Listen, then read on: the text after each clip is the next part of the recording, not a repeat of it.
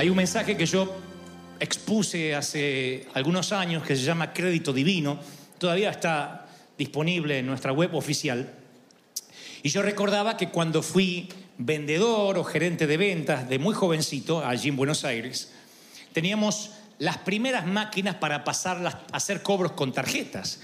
No había algo tal como un aparato digital para insertar un chip. Los chips no existían, las tarjetas tenían un número y punto. Muy difícil de copiar las tarjetas, pero muy fácil también para hacer transacciones era colocar la tarjeta del cliente sobre un aparato de plástico.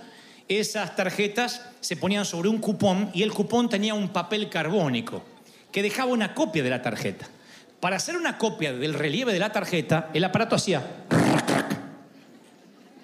Y hasta te dolía si eras el dueño de la tarjeta, como, ¡ay! Me quitaron dinero.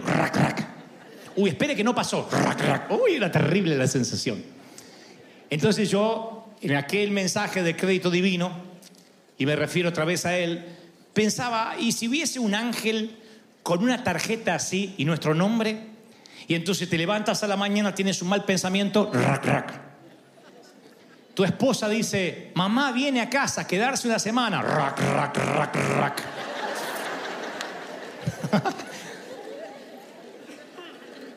Codiciaste a quien no debías. Rac, rac. Te dormiste en un mensaje de Dante. Eso te agota el crédito. Según el, el reloj de la deuda, debemos más de lo que jamás podríamos pagar. Estamos en serios problemas.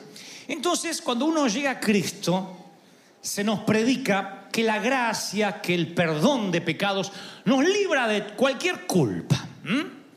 Sin embargo, van pasando los meses, a veces días, a veces meses en el mejor de los casos, y en el mejor de todos años, y nos vamos enviciando. Digo en el mejor de los casos porque cuanto más tarda en ocurrir, menos nos equivocamos en este error. Nos vamos enviciando y pensamos que otra vez la estamos fregando, que otra vez estamos acumulando deuda. Y empieza la frenética búsqueda de piedad. Empieza un frenesí al entender la deuda moral con tratar de hay que agradar a Dios.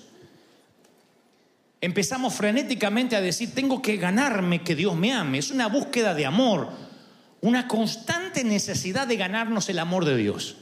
De decir, tengo que hacer cosas para que Dios se agrade de mí. Hagamos un pequeño test esta mañana. ¿Sospechas en algún rincón de tu mente que si sirves más a Dios, que si diezmas más, que si te congregas más, ayunas más, Dios te amará más? Hay momentos que dices algo como, bueno, eh, sé que soy un pecador, pero sirvo mucho en la iglesia, me pasé el domingo entero dentro de ese edificio. ¿Y sientes que de eso de alguna manera te acerca más a Dios? Si en algún momento sospechaste, sospechaste que estás más cerca de ir al cielo porque sirves más, entonces no has comprendido el Evangelio.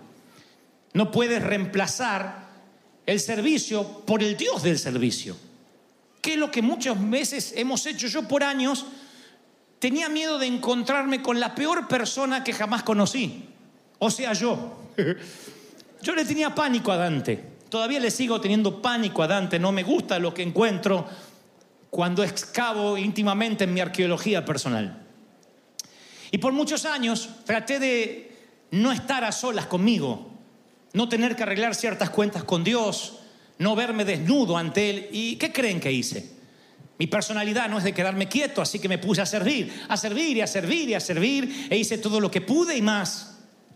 Y al principio cuando era jovencito cargué instrumento, limpié el templo, limpié los baños, después dirigí los coros, más tarde aprendí a predicar y luego me abrí paso en el camino de los predicadores para terminar el día agotado y ni siquiera tener tiempo para orar.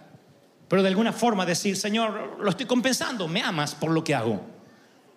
Y me olvidé de la relación, me olvidé del Dios al que yo decía servir.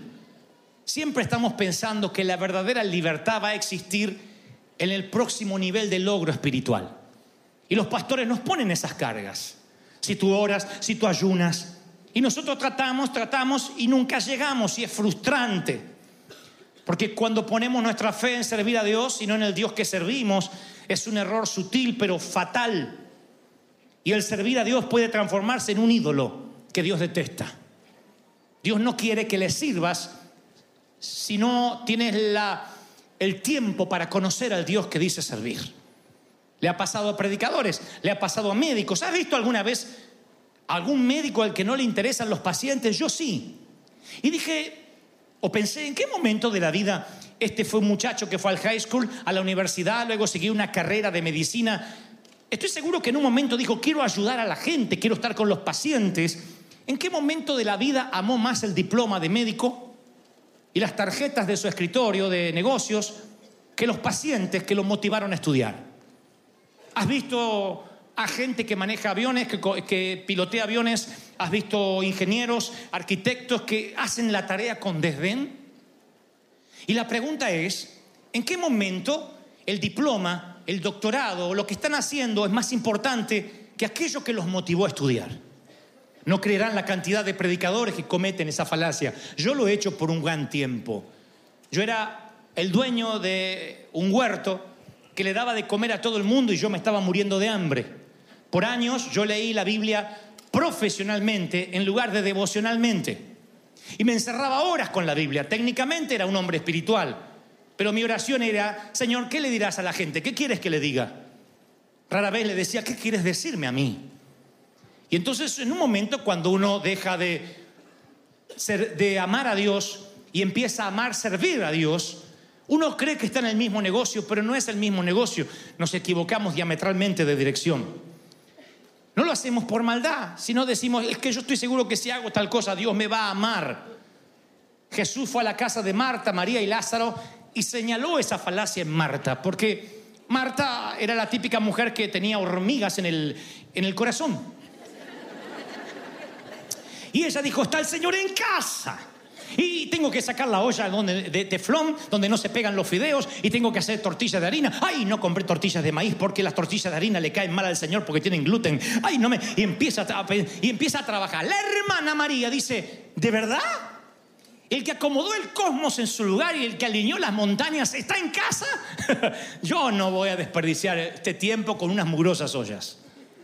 Y se sienta a los pies del maestro a contemplar. María quiere estar, Marta quiere servir. Yo siempre me he parecido más a Marta. Y tú también, aunque me mires con cara de hipócrita degollado. Siempre nos familiarizamos más con Marta. Hay que hacer algo, hay que hacer algo. Y otros dicen, pocos como María, dicen, no, yo quiero contemplarle. Porque aparentemente Marta está tratando de encontrar su identidad haciendo para el Señor mientras que María simplemente encuentra su identidad estando con el Señor. ¿Qué trato de decir? Que para el Señor es más importante tu caminata un lunes muy temprano, un lunes por la tarde al terminar tu jornada, que lo que hagas todo el día el domingo en el templo. Dios dice, no me interesa que seas sugier y estés en cinco servicios si no tienes un momento para estar conmigo. Dios prima la relación y nosotros siempre primamos como Marta el hacer cosas. Marta mira con desdén a su hermana vaga, tirada ahí, diciendo, ay, la señorita acostada, el señor, y yo trabajando como una esclava. Y luego Marta siente la amarga sensación de los que solo sirven, Cuando el Señor se va, se da cuenta de que pudo, como su hermana, haber aprovechado contemplar esos ojos, esas manos que por ahora no están horadadas. Sin embargo, se pierde la mayor experiencia de su vida por estar sirviendo y temo que muchos de nosotros al final de la vida diremos, me perdí estar con el Señor. Pero ¿cómo si eras pastor? Me perdí la comunión con Él, pero si vivías dentro de la iglesia. ¿Qué nos pasó? Otra vez la celeridad, hay que agradarle a Dios. Y yo voy a decirte algo que puede sonarte infantil, pero ojalá no te lo olvides nunca. Y lo ates a tu cuello y lo escribas en las tablas de tu corazón. No hay nada que puedas hacer, nada para que Dios te ame más de lo que te ama. Y no hay nada que puedas hacer para que te ame menos de lo que te ama. Él te ama tal y como eres, te ama tal y como eres. No te lo olvides, hazte ese favor. Aleluya. Ahora, caemos muy fácilmente en ese modo de pensar donde el ritual es más importante que la relación. Ahí es cuando subimos a una cinta espiritual y corremos y corremos. Y mientras más corremos, más exhaustos y frustrados estamos. Si eres de los que dice, yo tengo que estar haciendo algo porque si no me siento vacío, deberías preguntarte por qué estás vacío. Saben, yo no soy de aquellos que pueden quedarse quietos, pero siempre me pregunto por qué evito estar quieto. La mayoría de las veces porque no me gustaré lo que encuentre cuando hago una excavación íntima en mí me cuesta comprender que lo que tú haces con Jesús siempre es más importante que lo que haces por Él. Lo diré otra vez.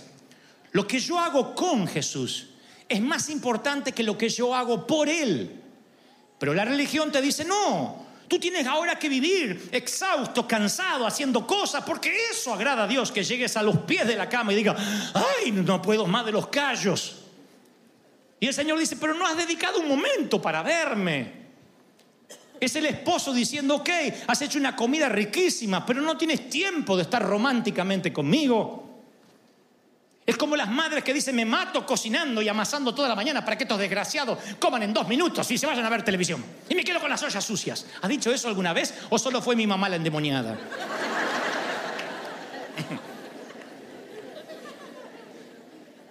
Si me deja darte un consejo que mi mamá nunca quiso escucharme, de tanto en tanto pide una pizza.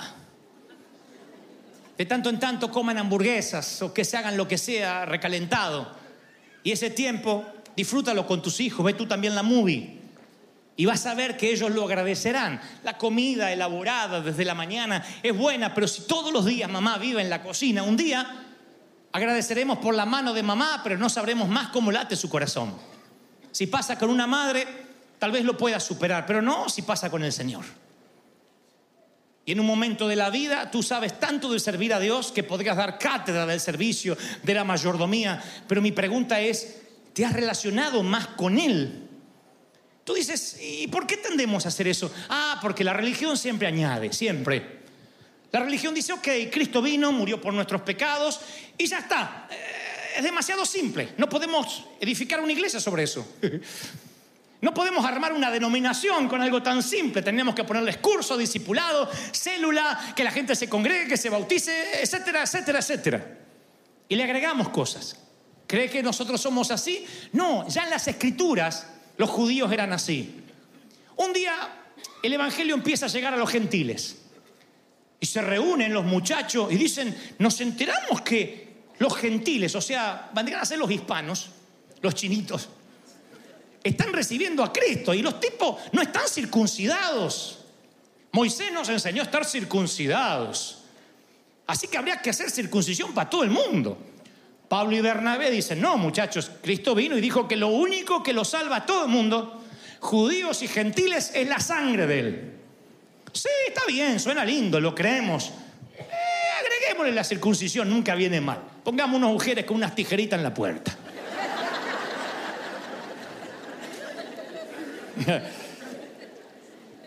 ¿Qué estaban haciendo? Tratar de añadir. Dice que hubo una contienda, no pequeña.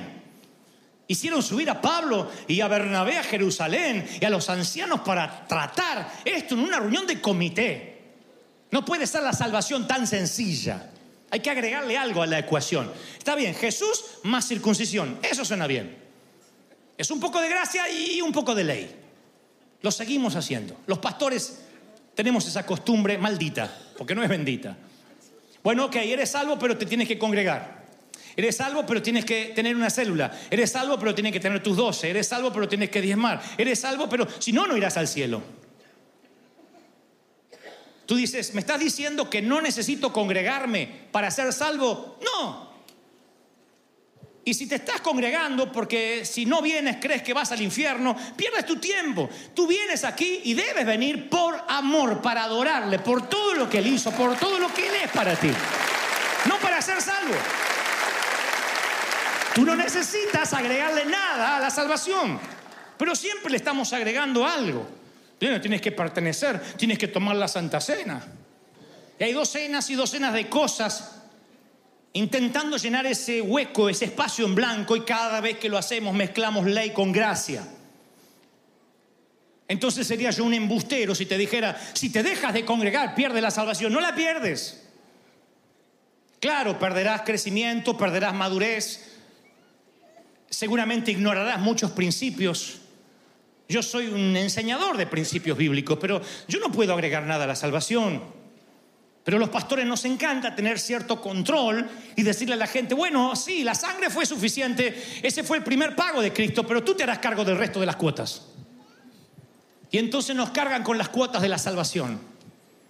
¿Ha agradado a Dios esta semana? No, mire mucho Netflix. ¿De verdad que no agradó al Señor? Hoy hice algo que no le agrada. Y es la propia iglesia de Cristo que separa a Cristo de sus seguidores. Se reúne el comité ahí en Jerusalén. Estaba la secta de los fariseos que habían creído y dice, es necesario que se circunciden. Y había mucha discusión. Entonces se levanta Pedro y dice, hermanos, ustedes saben que hace tiempo Dios eligió a los gentiles para que oyesen por mi boca. Yo fui el que les prediqué el Evangelio. Y Dios que conoce los corazones les dio testimonio, dándole el mismo Espíritu Santo que a ustedes y a nosotros, y no hizo ninguna diferencia, ni entre ellos ni entre nosotros, es la misma fe. Yo digo, es increíble, es magnífico lo que dice Pedro, no hay diferencia. ¿Quién hace la diferencia entonces? La religión. La religión complica el mensaje, divide a la gente. Pedro termina enojado y dice, pero che, dejen de ponerle más carga a la gente que ni siquiera ustedes pueden llevar. No sean hipócritas, si no ustedes no son tan santos como para dársela de santo, solamente se la dan de santo porque están en enlace o están en una plataforma. Pero luchan con lo mismo pecado que la gente. No se vengan a, a elevar la barda porque creen que eso agrada a Dios. Todos somos gente rota. Este es el hospital del alma y necesitamos la misma gracia de siempre. Alguien tiene que decir, ese es mi Dios. Ahora, Jesús nunca dijo que, que no pudieras tener tus preferencias religiosas. Hay de los que dicen, a mí me gusta una iglesia con campanario y con himnos eh, tradicionales. Con unas hermanas que pasan con el bastón y hace, ¡oh! y la última nota ya se van con el Señor. Bueno. Pero si te gusta, está bien. Otro dice, no, a mí me gusta lo moderno. Una vez alguien me dijo, a mí me gusta la música, la iglesia con humo, con luces, el pastor con los pantalones rotos, chupines así, Dios le bendiga, adorarle al flaco Jesús. Bueno, si te gusta, está bien. Pero de tu preferencia, no hagas una doctrina no permitas que esas preferencias y tradiciones se conviertan en leyes que otras personas están obligadas a obedecer para poder seguir a Cristo. Ahí nace la confusión. Ahí. Cuando nos tomamos de algo y decimos, no, es que esto es lo que le agrada a Dios, y lo trazamos como si fuera un dogma. Y empezamos a decir lo que nos gustaría que Dios dijese creemos que los gustos nuestros pasan a ser los gustos de Dios. Y un día empezamos a defender las vacas sagradas. Y no sabemos por qué. Y como dije hace dos domingos, cuando aprendemos el cómo y olvidamos el por qué, estamos defendiendo una bobería. Y por las boberías nos sentimos cargados, decimos, yo sé que no estoy agradando a Dios. ¿Quién te dijo que tienes que agradar a Dios? ¿Quién te dijo que el Señor perdonó tus pecados porque, bueno, no le quedaba otra, quiso arreglar el despadre que hizo el, el papá y te vino a perdonar y ahora hay que ganarse al Dios malhumorado. ¿Quién te mostró ese evangelio? Tú puedes tener tus preferencias, pero cuando tus preferencias pasan a ser ley, lo que haces es estrechar las puertas de la gracia para que otros no entren. Los médicos dicen eso, dicen algo como, cuando yo estudiaba medicina, los exámenes eran difíciles y por eso éramos un cuerpo de élite. Ahora los exámenes son fáciles y cualquiera es médico. No dejarían, no deberían dejar entrar a tanta gentuza. Uno dice, wow, qué feo que diga algo así, pero así hacemos los cristianos. El día que entramos por las puertas de la gracia no podemos creer que dejen entrar a gente como nosotros. Y cuando estamos de las puertas de adentro decimos, no dejes que entre alguien como yo. Y empezamos a administrar la gracia. Mire, mis primeras dosis con la ley, aún estando en época de la gracia, yo conté algo de esto, fue durante una vigilia cuando yo era adolescente. Un predicador vino al campamento en Buenos Aires y empezó a predicar las cinco abominaciones que te alejan de Dios. Y tomó 10 minutos por cada abominación. 50 minutos de abominaciones. No recuerdo el mensaje medular, pero sí los puntos que tocó y recuerdo las cinco abominaciones. Dijo, no fumes, muchacho, no digas malas palabras, no tomes alcohol, no tengas sexo y no juegues naipes. Nunca entendí lo de los naipes, pero ahí estaba entre las abominaciones. 50 minutos de culpa y dijo, quien haya cometido una de esas abominaciones, pase al altar. De las cinco yo había cometido cuatro. No te voy a decir cuál porque no te interesa. Y al cabo no me estoy confesando contigo, es...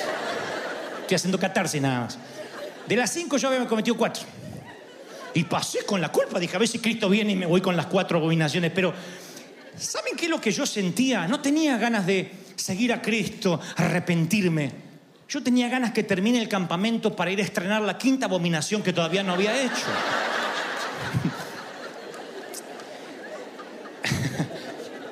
Porque lo que hizo aquel predicador no, no fue enfocarme en Cristo, sino la modificación de mi conducta. Cuando un pastor tiene esa mala orientación en su mensaje, los jóvenes van creciendo y se van de la iglesia porque sienten que la iglesia es un chaleco de fuerza psicológico que le dice no toques, no mires, no observes, no pienses, no te imagines, no suspires. Y no estoy diciendo que esto sea una apología para pecar. Bueno, tengamos libertinaje. No. Digo que toda aquella regla que se pone como tal siempre será propenso, seremos propensos a romperla. Porque no estamos entendiendo por qué hay que cumplir esa ley. Entonces un día aparece Pablo, que en ese entonces se llamaba Saulo, hombre intachable si lo hay, el fariseo, el religioso más honrado, más ecuánime, más impoluto de la ciudad. Y un día, cuando estaba mirando sus diplomas, cuando estaba contemplando lo que había logrado, se toma un viaje ministerial a Damasco, se le aparece de frente Jesús, presumo que le pega un trancazo, lo baja del caballo y Pablo queda ciego, mínimo tres días. Y por primera vez Pablo ya no puede ver sus diplomas, ni lo que ganó, ni lo que hizo, ni su background. Por primera vez Pablo enfrentará lo que yo no quería enfrentar, al estar ciego tener que mirar para adentro. Y no le gusta lo que ve.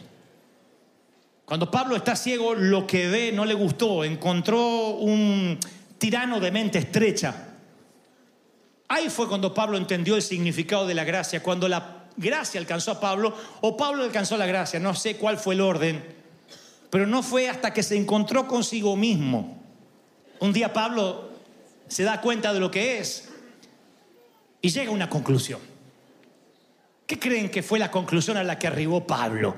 Vamos a ponernos en tiempo y espacio. Descubre que él es miserable que todo lo que aprendió a los pies de Gamaliel, que la doble ciudadanía, que, que la teología, no le sirve de nada.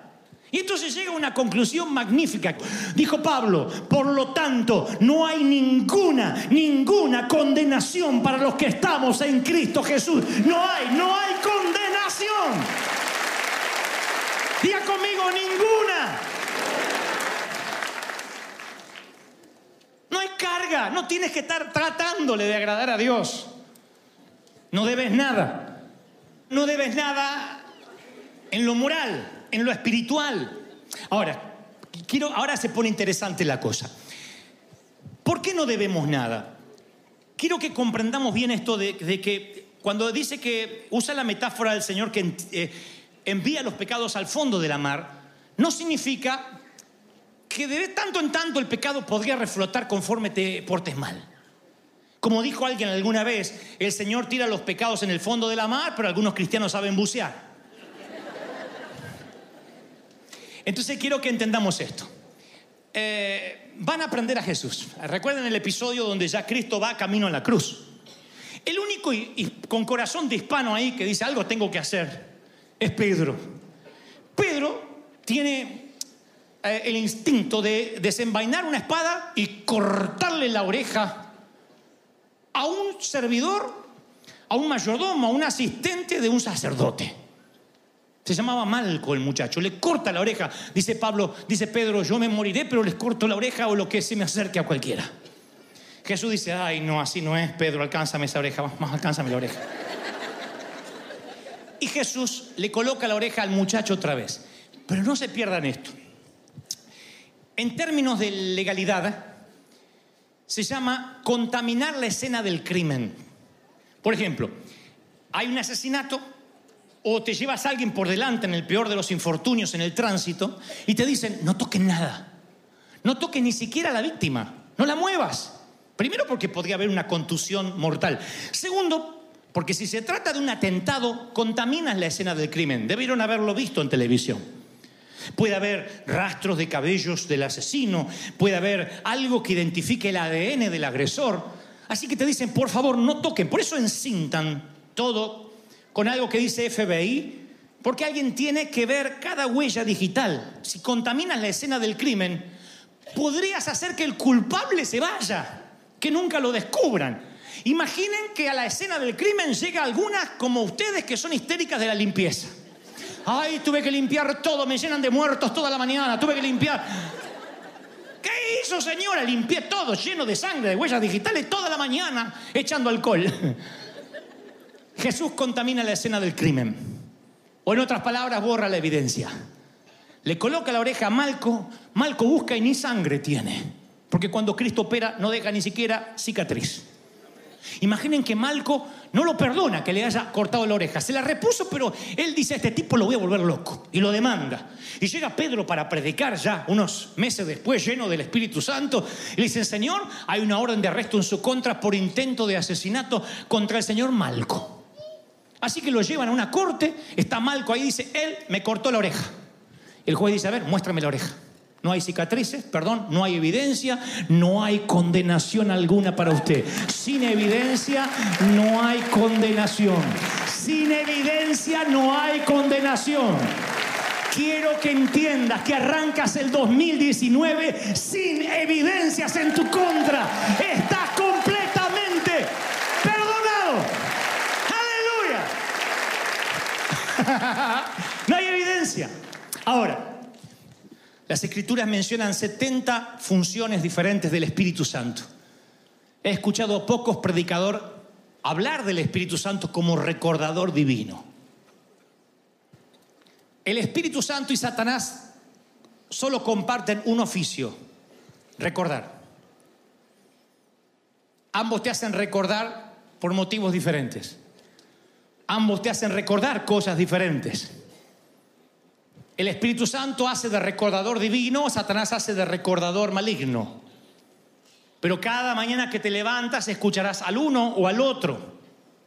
El enemigo quiere que te olvides lo que justamente Dios quiere que recuerdes. Y el enemigo quiere que recuerdes justamente lo que Dios quiere que olvides. ¿Me están siguiendo, sí o no? Ojalá esto se te metiera en lo más profundo de tu ser. El enemigo recordará lo que Dios quiere que olvides. Y el enemigo querrá que olvides lo que Dios quiere que recuerdes. O sea, las evidencias en tu contra están borradas. Porque el Espíritu Santo causa un arrepentimiento genuino, se borran, sin embargo el diablo las anota en alguna parte para recordarte que eres miserable y entonces la vida cristiana se te haga pesada. Ok, Jesús te salvó, sí, entiendo, pero la fregaste después del bautismo. Este año no fue el mejor para ti. Estoy seguro que eres parte de los que el Señor quería salvar, pero uy, esa cabecita que no para. Mm. Ay, esos ojos vagabundos. Esos pensamientos impuros. Yo creo que Dios se está atando contigo, estás abarrotando tu línea de crédito. Y ahí es cuando empieza la lucha. Las evidencias estaban borradas. No es el Espíritu Santo el que te las está haciendo recordar, es el enemigo. Cuando Jesús le dice, Pedro, tú me vas a negar antes de que cante el gallo. Y luego la escena ocurre. Prenden a Jesús, alguien dice, ese hombre estaba con Jesús. Pedro niega a Jesús una vez, dos veces, le dicen, tú estabas con él. Él dice, no, yo no estaba con él. Y el gallo hace,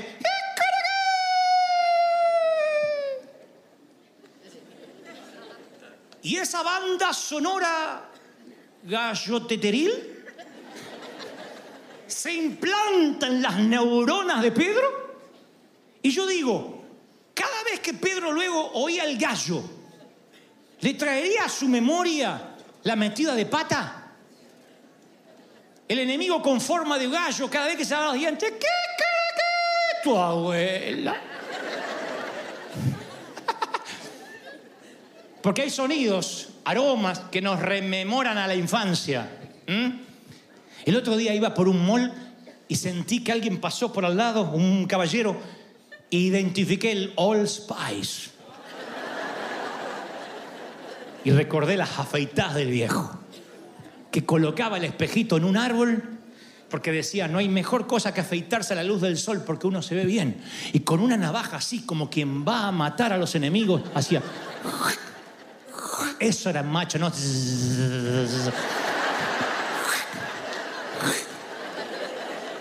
De tanto en tanto salpicaba un poquito de sangre así. Parecía una película de Tarantino. Aprenda, mijo. Papel higiénico. Eso era macho. Papel higiénico en la cara. Y los Spice. ¡Ah! Que parecía que le ardía. Pero el viejo se le aguantaba porque la lagrimita le caía hasta acá.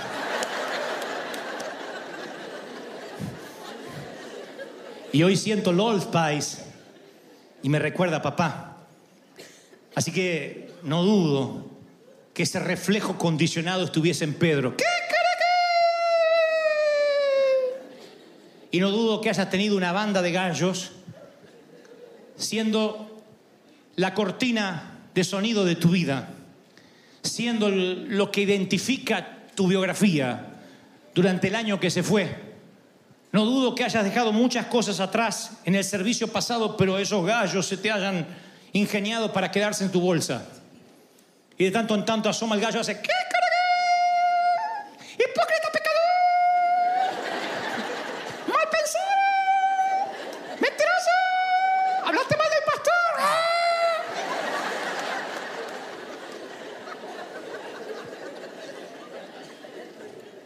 ¿Y qué Jesús? Jesús resucita, va a buscar a Pedro. Por cada traición le hace una pregunta. Tres veces lo traicionó, tres veces le pregunta si lo ama.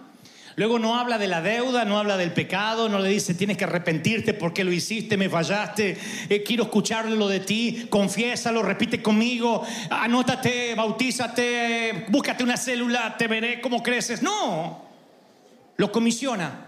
Y dice la Biblia, lo comisiona al despuntar el alba. O sea que el Señor elige quirúrgicamente una mañana para comisionarlo, al despuntar el alba. Juan 21, 4. Porque la historia es esta. ¿Me amas? Señor, te quiero tanto. ¿Me amas? Tú sabes que te quiero. ¿Me amas? Ay, Señor, sí. Apacientas mis corderos. ¿Qué, A esa hora cantan los gallos. Lo que el Señor estaba haciendo es Cada vez que oiga el gallo, no quitaré el gallo de ti, cada vez que lo oiga no será para que recuerdes tu culpa, sino de que mi misericordia, mi gracia te dice, no hay condenación para ti. Estás libre. Voy a terminar con esto, miren. Pasan 30 años, más o menos. 30 años del gran fracaso de Pedro. De ese fracaso que lo hubiesen echado de cualquiera de nuestras iglesias. Traicionó a Jesús y se viene a congregar como si nada, el señorito. 30 años después, ¿saben lo que escribe el apóstol Pedro? Dice, hermanos, esfuércense por aquel que los eligió y no caerán jamás. Se les abrirán las puertas del reino. Por eso yo siempre les recordaré esta historia, para que se afiancen en lo que tienen, dice el apóstol Pedro en primera de Pedro 1.10, segunda de Pedro 1.10.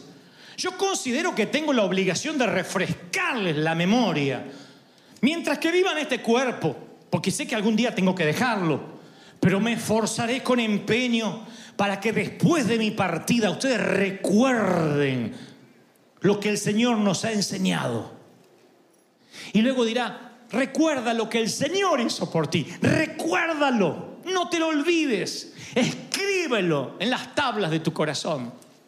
Eres perdonado. Dios no borra tu nombre del libro de la vida y lo vuelve a escribir conforme el desfasaje hormonal que tengas esa mañana, conforme las metidas de pata que tengas o dejes de tener. Dios te ama así como eres. Y cuando murió en la cruz sabía los pecados que habías hecho, los que vas a hacer y lo que estás haciendo ahora. Él te conoce. Dios nos regale, queridos, autenticidad.